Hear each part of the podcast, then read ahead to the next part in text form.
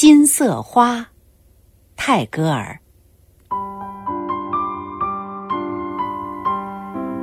假如我变成了一朵金色花，只是为了好玩儿，长在那棵树的高枝上，笑嘻嘻的在风中摇摆，又在新叶上跳舞。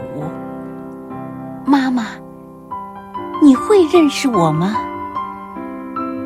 你要是叫道：“孩子，你在哪里呀？”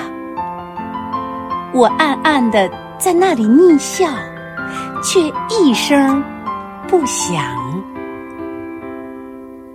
我要悄悄的开放花瓣儿，看着你工作。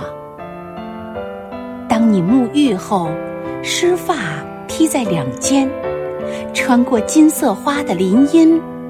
走到你做祷告的小庭院时，你会嗅到这花香，却不知道这香气是从我身上来的。当你吃过中饭，坐在窗前读罗摩衍那，那棵树的阴影落在你的头发与膝上时，我便要投我的小小的影子。在你的书页上，正投在你所读的地方。但是，你会猜得出，这就是你的孩子的小小影子吗？当你黄昏时拿了灯到牛棚里去，我便要突然的再落到地上来，又成了你的孩子。求你讲个故事给我听。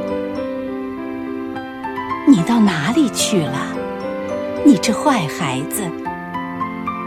我不告诉你，妈妈。这就是你同我那时所要说的话了。